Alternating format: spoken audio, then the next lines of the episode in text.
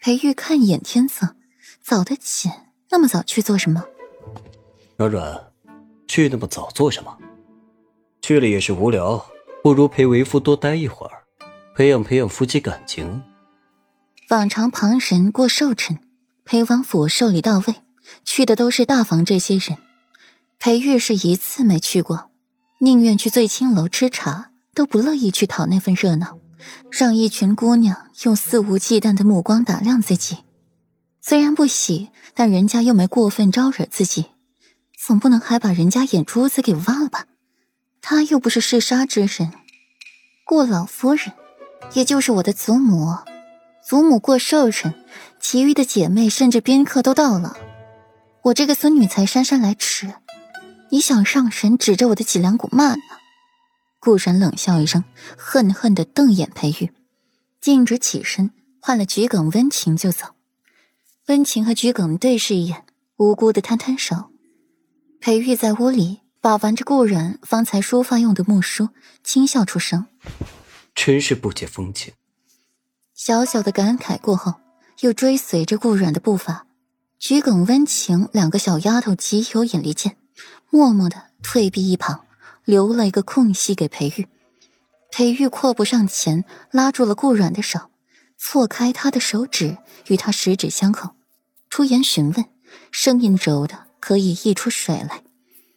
一旁的下人看到了，纷纷感到不可置信的揉揉眼睛，这是他们的如光似雾、出尘谪仙的世子殿下吗？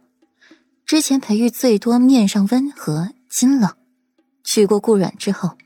脸上的笑意多了一些，却也没今日对顾软的小心翼翼、丧心病狂的溺爱。怎么，真的生气了？为夫跟你说笑呢。老人说笑一笑，十年少。软软，你赏一个笑脸给为夫看看，好吗？闻言，顾软顿下了脚步，扯出了一个绝美的笑意，笑靥如花，瑰丽美艳，瞧不出丝毫的不情愿来。随后。唇角猛地抿平，我年轻了吗？嗯，软软更美了。年轻，老，很要命的回答。不过夸他就对了，还要狠狠的夸他。软软不笑，天都不晴了。软软这一笑，为夫的心就骤停了一下。软软一笑倾国倾城，倾我的心。不解风情，没情趣。今天的天气本来就晴的，裴玉心想：不解风情，没情趣。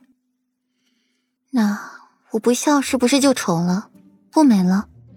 顾软推开了裴玉，站远了一些，不依不饶。裴玉失笑，静静的站着，看着顾软闹腾，心底被顾软填满，无奈的瞧着他。若不是现在时间不对，地点不对。他真想把顾然打横抱起，回七云轩狠狠的欺负一番。美人撒娇蛮横起来的模样，亦是活色生香。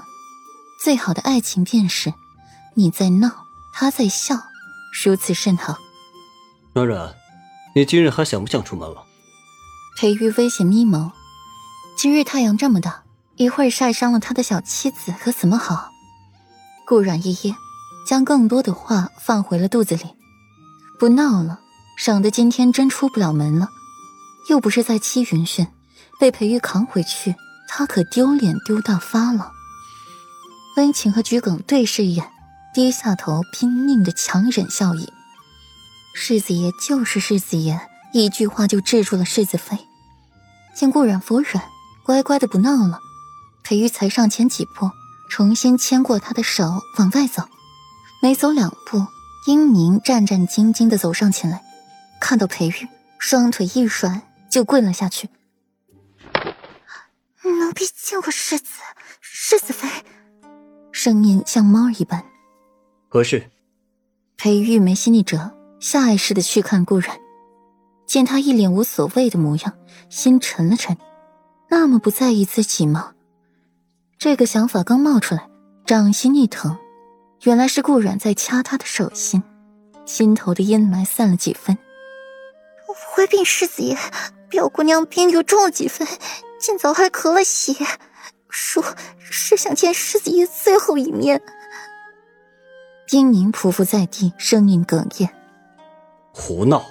什么最后一面？”